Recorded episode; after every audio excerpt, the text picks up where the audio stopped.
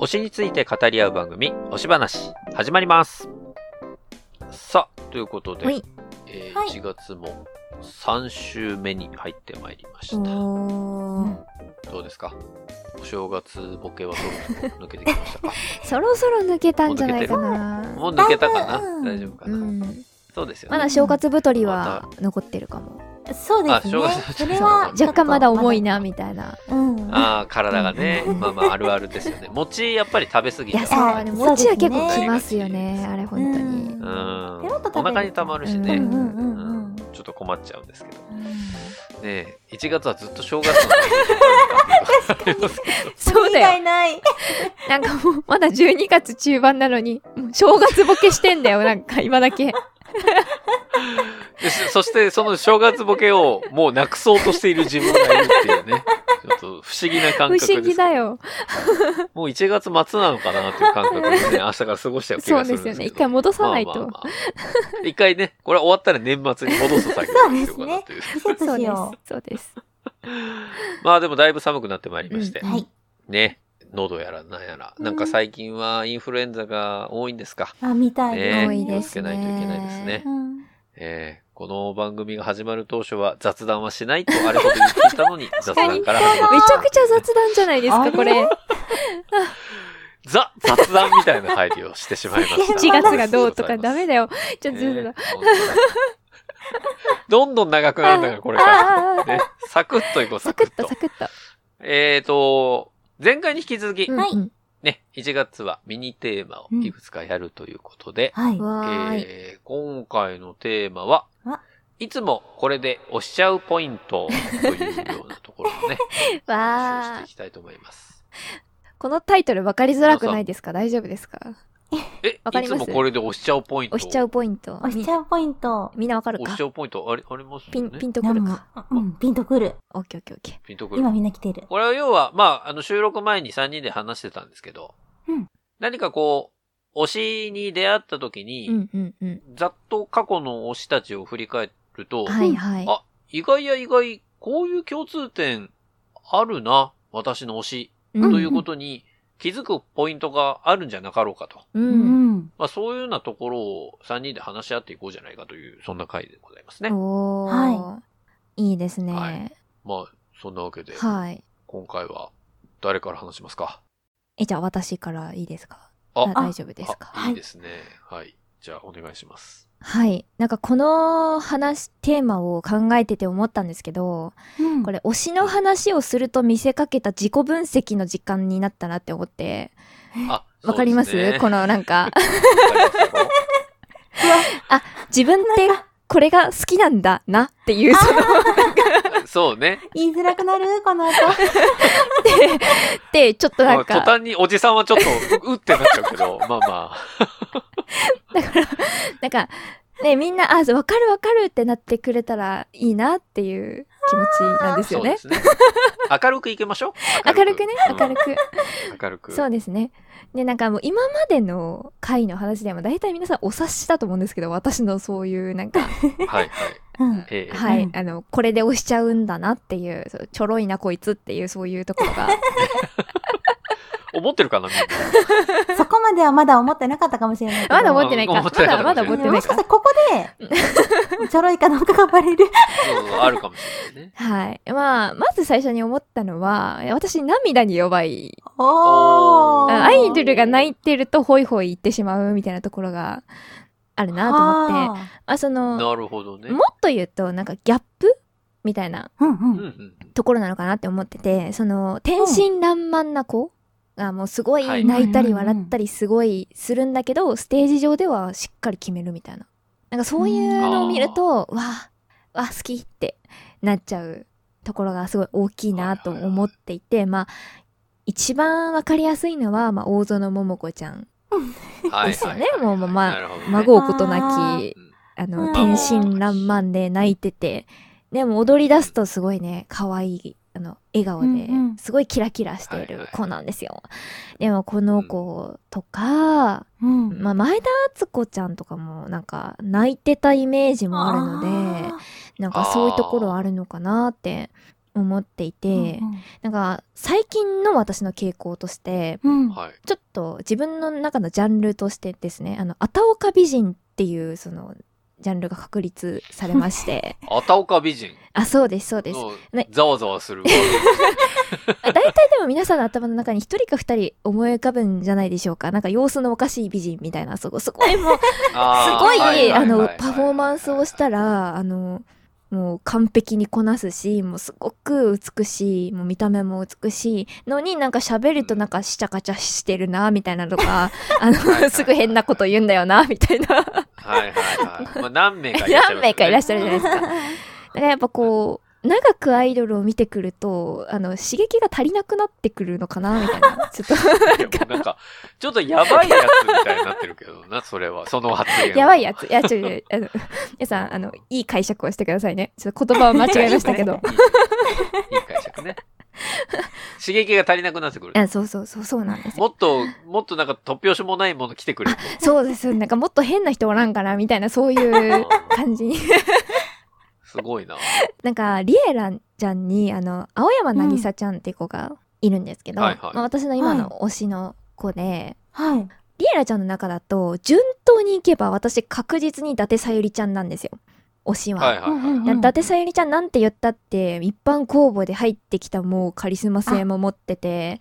で、うんうんうん1回目の生放送で泣いてたんですよ、あの子。おっと？泣いてたんです条件が。揃ってきた。そうなんですよ。でも、なんか、スズメの顔真似とかできるんですよ。もうすっごい変な顔できたりとか。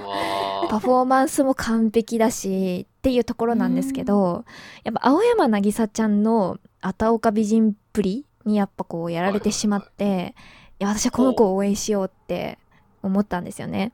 なんか、今時ガールって目覚ましであるの、あ、はいはい。今時がある。ご存知ですか？なんか私は知らなかったんですけど、そこに抜擢されていまして、へえーーでももうすごい、うん、普通のアイドルみたいに出てる、みたいな。うんちゃんと食レポしてるじゃん、みたいな感じだったんですけ。ど、青山なぎさちゃんの個人でやってる生放送番組があって、はい。うんそれが、あの、勝手に芋協会っていう 勝手に芋協会。ところなんですけど、さつまいもが好きすぎて、あの、勝手に芋協会を立ち上げて会長するんで、なんか皆さんちょっとさつまいもで、あの、楽しく生放送しましょうみたいな。さつまいもでぶっ飛んでんな。わかりますかね？この毎週やっていく、いつまでやるかわかんない番組で、さつまいも一本勝負というこの結構ぶっ飛んでますよね。それね。え、なんか、あの、さつまいも入党式みたいな、こう、パカーンみたいなやったりとか、何を目指してるんだろうすごい芋渡し会とかやってるんですよ。なんか、あの、軍手つけてこう、芋渡し会。青山なぎさちゃんが自ら育てたさつまいもをこうファンの方に手渡ししていくみたいな。あー、まあまあ。何やってるんだろうって、ちょっと面白い子がいまして、多いな。やっぱそういうギャップですね、要は。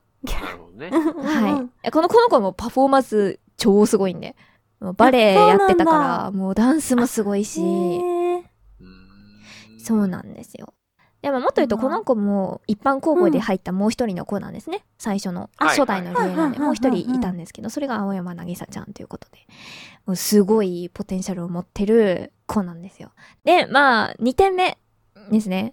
いつもここで押しちゃうポイント2点目。カリスマ性です、これはもカリスマ性う。もうね。これもうすごいね、ぼんやりしてるなとは思うんですけど、まあ、輝きですね。センターに立っているという輝き。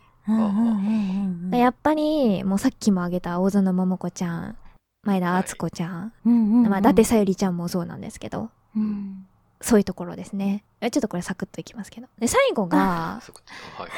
声ですかね。声ね。声がやっぱり、声フェチなんで、うんうんうん。すごい、いい声って思ったらずっと気になっちゃう。歌うたびに気になっちゃうっていうところがありまして、まあ、前回くらいでは出てきてた、アンジュルム、上国領、あれ？はい。上国領？うん上国領さはい。ん上国領萌えちゃんとか、まいちゃん。すごいいい、好きな声なんですよね。あの、あはいはいはいはい。かる目立つ声っていうんですなんかこう、うんうんうんツーンとうんこう、うんうん突き抜けるような声。うんで、まあ、あの、言わずもがな、ももクロのかなこちゃんとか、うわうんー言ってたもんうな。ん。あっちゃんも私結構好きな声なんですよね。なんか、あの頃のうんうんうん AKB で。独特ですよね。うん独そうなんですよ特っていうか、あの、大人数の中にいても目立つ声というか。なんか入ってるのすぐわかるみたいな、うんううん。ん。目立つ声してますよね。うんで、あのー皆さんご存知かわかんないですけど、少女時代のサニーっていう子がすごい可愛い声してるんですよ。ああ、わかりますよ。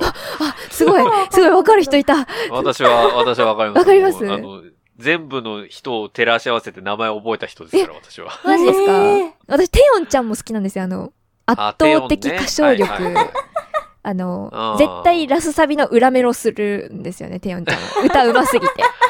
懐かしいな。おいえーみたいなやつをずっとやってる。はい あのもうもう超歌うまい子がいて、声もすごくいいんですよね。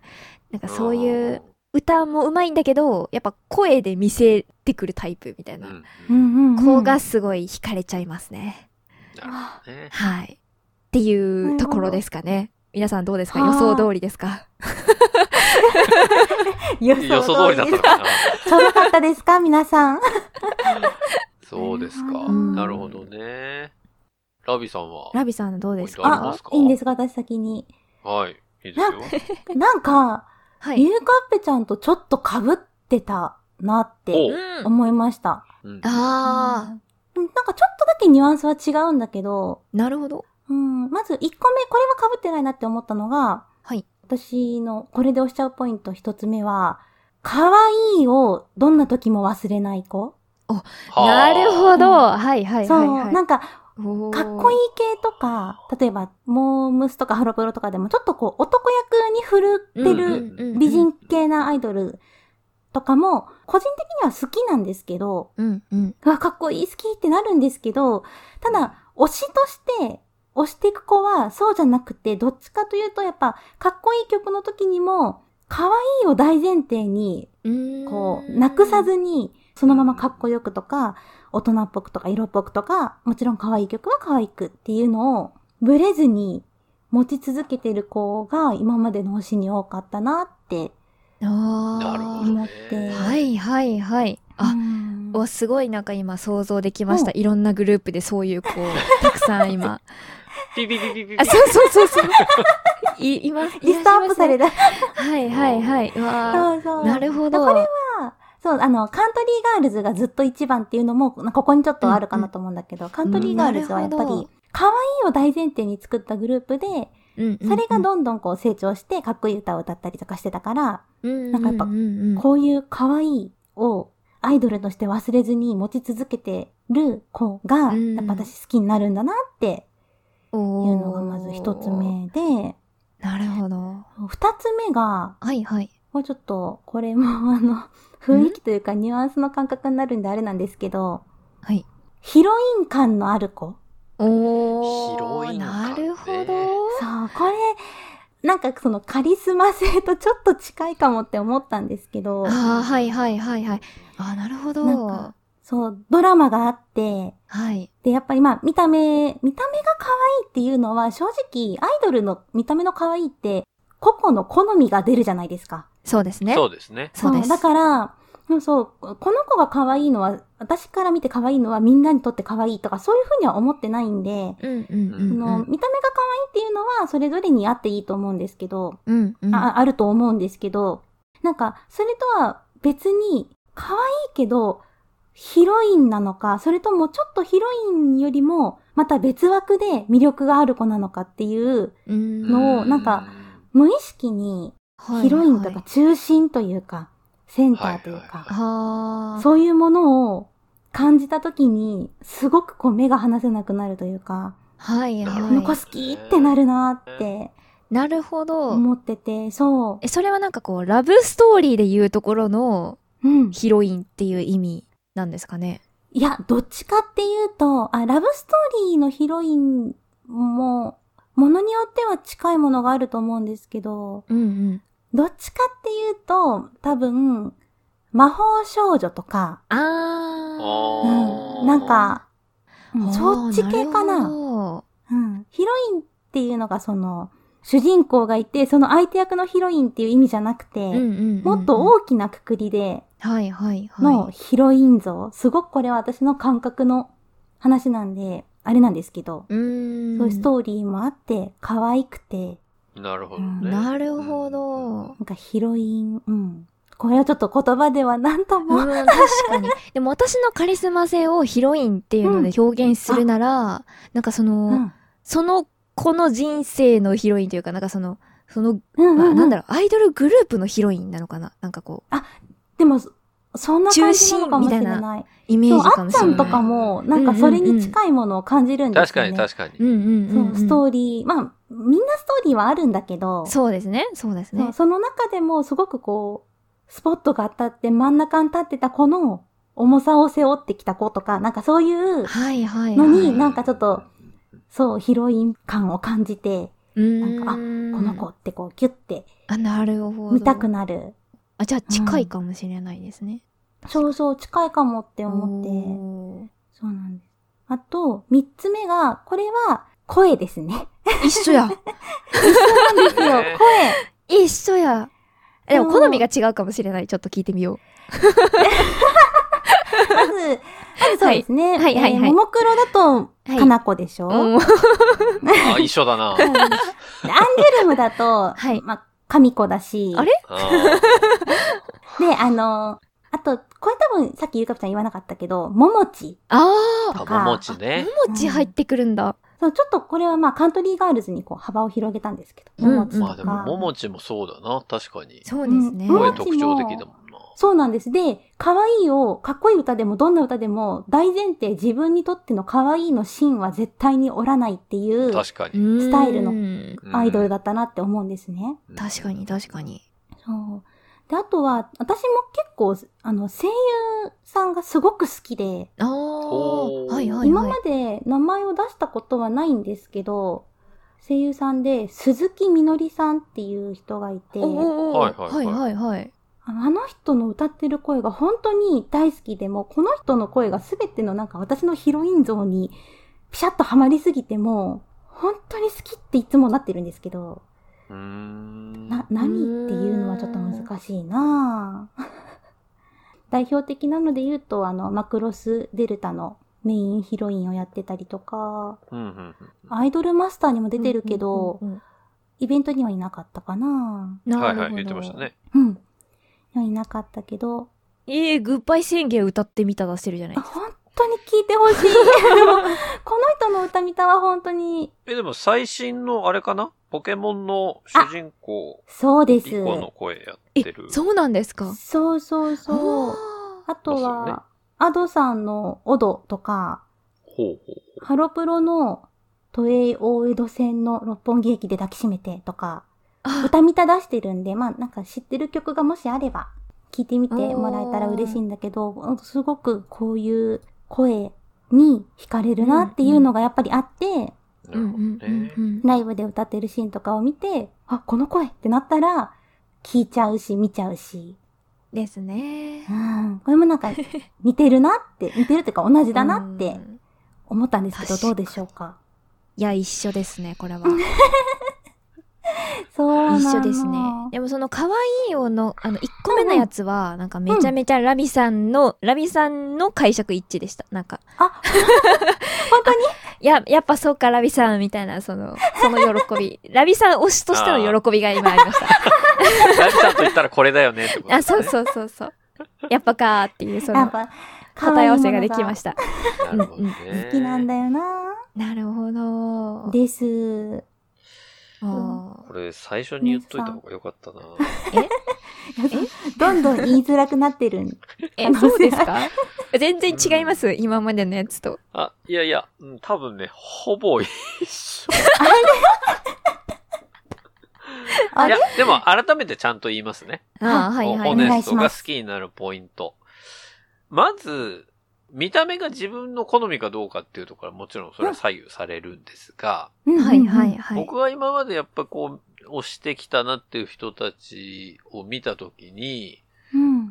共通して感じるのは、なんかね、自分のうん。芯をしっかり持ってる人あなんですよ。それはが、は誰かにこれだからっていう風に押し付けられて作り上げられたものではなく、うんうんうん。なん、か、もう、その人はもうずっとその人の軸がドーンとあって、そこにアイドルというものがつきましたっていう感じの人。だから、アイドルに飲まれてないというか、はいはいはい。ちゃんと人間としてその人がしっかりいた上で、その人がアイドルになってるんですっていうような感じの人が、に惹かれる傾向にあるなというのは感じていて、まあそれこそ一番ね、最初のあの推しポイントの時にも話しましたけど、後藤真希さんがやっぱり一番 最初だったですよねですごい私も今もうずっと浮かんでましたもん。もうお顔が そうそうそ目の前にう。浮いてる。もうぶっ飛びポイントと言ったぐらい、まあいろんな逸話がある人なんだけど、後藤真希さんは後藤真希さんでやっぱりずっとね、本人に筋が通ってるというか、うんうんうんうん。一本ある人だったし、それ以外の今まで押してきた、例えば、まあ、乃木坂とかで行くと、斎藤飛鳥、西野七瀬あたりねあをしてたんですけど、西野七瀬も斎藤飛鳥も、あの、一見こう、守ってあげたくなるようなすごい可愛らしい感じの子たちなんだけど、うんううん。ん。あの、、もちろんね、テレビでしか見てないから、その本人たちがどうかはわからないんだけれども、うんそのうんうんうん。テレビとかで我々が得られる情報から見るところで、彼女たちは彼女たちなりの自分の芯をしっかり持って活動してるなっていうのが、なんとなく他の人よりも結構見えるというか、うんうんうんうん。あこの譲れない自分のポイントっていうのはちゃんと持ってアイドル活動をしてるんだなっていうのが、わかる子にグッとくる感じがするなっていうのは振り返って感じたところですかね。はあ。うんうんじゃあ結構なんかそのアイドルを知って、その人についての逸話とか、こう、ストーリーとか、人生観みたいなのを知った上で推しになっていくみたいな感じなんですね。うん、それがね、どんどん増幅していく感じですかね。最ああ、初はなるほど、なるほど。あの、最初はもちろんその中身がわからないから、うんうんうん。うん。まあ、パッと見で、あ、自分の好みかなっていうところで入るケースはもちろん多いんだけど、うん。なんか、ふとした瞬間に、この子って、なんとなくその、筋は通ってるな、見てて、なんかフラフラしてないなっていう感じうん感じる人に、結構推しになることが多いかな。おっていう気がしますーね。すごいですね。芯。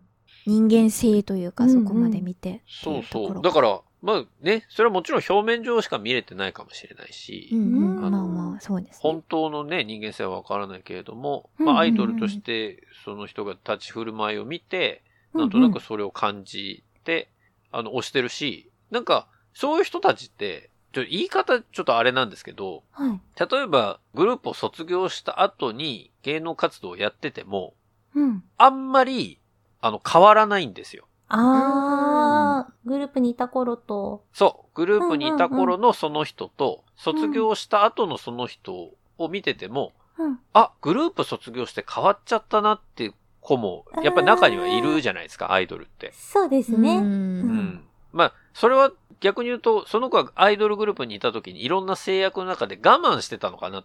うんって思うんですね。うんで、そういう子じゃなくて、やっぱりこう、卒業した後も変わらず魅力的だなって思うことが、僕が推してる子たちは多いので、うんうんなんかやっぱりそのアイドル活動やってる中でも、自分の主張はちゃんとしてるというか、ある程度そこら辺の筋をちゃんと通せてきた子たちなんだなっていうのを感じてますかね。はあ、なるほど。なるほどと。いうところかな。あとはもう、うん。一緒ですか？二人と一緒です。声ですね。あー、やっぱり大きいですよね。声はね、やっぱり声、僕も声結構好きなので、うんうん。なんとなくこう聞いてて、あ、この子の声だなとか、うんうんうん。やっぱり自分が惹かれる声ってあるんですよ。もう本当に自分の好みの声っていうのがあって、うんううんうんん。この人の声はもうずっと聞いてても飽きないというか、ってなると、やっぱり歌声もずっと聞いてたいし、ああ、そうですね。やっぱ大勢の中にいても、うん。はいはい、この子の声ですねっていうのが、すぐにわかるっていう。はいはいやっぱり声って大事だなっていうのはすごく感じますね。そうですね。うん。確かに。声フェチ3人いた、ここに。そうですね。声フェチの集団でしたね、今声回。フェチの集まりだったか。なんか、うちの相方にこれ聞いたっていうか、まあ、このテーマごと相方からもらったんですけど、なんか、ちなみに俺は猫目って書いてきたんですよ。なんか、すごい、全然違うなって。ぜ 全然違いましたね。ががっつり見た目でしたもんね。そうですね。そんな、一人もいなかったですよね。まあ、それは大前提なのか。うん、まあ、可愛いとかね、自分の好みっていうのはあるから、猫目、うんうんうんまあ、はじめちゃんは猫目が、まあ、掘っていったら声とか言うのかもしれないですね。むしろ、はじめちゃんはまさかそこまで深掘った話すると思わなかった。あ、そうなんねか。、あの、髪長い子が好きですとか、そういう話すると黒思ったら。髪でなんかスラッとしてて、そうそうそう。とかいうことを想像してたのかもしれない。確かにそしたら、思った以上にカリスマで、ヒロイン性があって、芯があって、みたいな話になって。いや、そういう意味で言うと、あれか、この前話してた、なんか、あ、ホネストさんが富里直なんですね、みたいな、あの意外性のところを話した方が良かったのかな。いや、僕は井上凪です、みたいな。タイプ違いますよね、みたいな話の方が、はじめちゃん的には合ってたかもしれないです。あ、そうですね。確かに。シンプルにね。でも見た目、見た目はでもバラバラっちゃバラバラですもんね。そうそうそう。うん、見た目は確かにバラバラかも。やっぱ共通点としては難しいところがありますよねう。んでもはじめちゃんの推しは本当に不思議なことに全員猫目なんですよ、これが。へえ。本当にああ、やっぱ猫名が好きなんだ。そうなんです。そうなんだすごいですよね。なんか、なかなか、やっぱ、でもビジュアルから入るってことですよね。そうなんまあ、ですよね。まあ、それでも全然いいと思うんですけどね。ビジュアルから入って、でその子のことをどんどん知っていってっていうことだと思うので、うんうんうん。そんな3人のね、押しちゃうポイントを語ってまいりましたけれども。そうですね。でもここ3人が一緒ってことは聞いてる人も一緒の可能性全然ありますよね。声がね。うんうんうん。うんで、も、少なくともこの番組聞いてる人って、お二人の声好きなんですっていう人多分多いと思うんですよ。ええ。えじゃないから、こええ。こは。だって、そもそもラビさんがユーカペさんの声好きだし、好きです。ユーカペさんラビさんの声好きでしょ？まあそうそうですそうです。でもなんか、えリスナーさん知らないのでは？みたいな。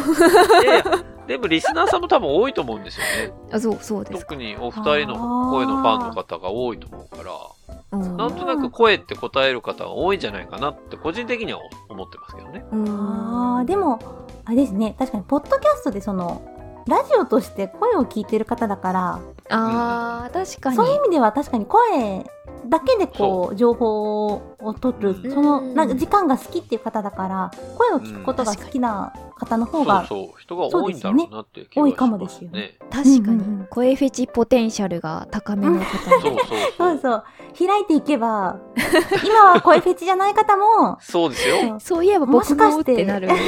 でも、僕がそのいろんな番組さん聞くときに、やっぱり結構はいそこでも重要なのは、はい。声質が自分に合ってるかどうかって結構重要だったりするんですよね。うん確かにそうですね番組さんって。なんか、あの別に嫌いな声とかっていうつもりはないんだけど、うん、うん。なんとなく自分の波長に合わない声みたいな、あとうん話し方とか、うんうんうん、とかってあったりするじゃないですか。そうですねね。なんかそういうところの波長がバチッと、あ、この番組のこの MC の人好きだな、みたいなのはうん多分皆さん終わりだと思うから、うんうんうん。なんか多分声ってね、皆さんにご意見聞いた時に声っていう意見は多く出るんだろうなと思いますけどね。うん。はい。はい。まあそんなわけで、はい。皆さんからのね、私は、あの、ここが好きなポイントになりがちですみたいなのあれば、えーぜひ送っていただければというふうに思いますよ。はい。はい。お便り、SNS での投稿をお待ちしております。お便りは概要欄にあるリンクから、また番組内で取り上げてもいい投稿には、ハッシュタグおしばなしを、感想のつぶやきなどには、ハッシュタグおしばなをつけて投稿してください。ハッシュタグはどちらもすべてひらがなです。それでは今週も、良いおしばなしを。さよなら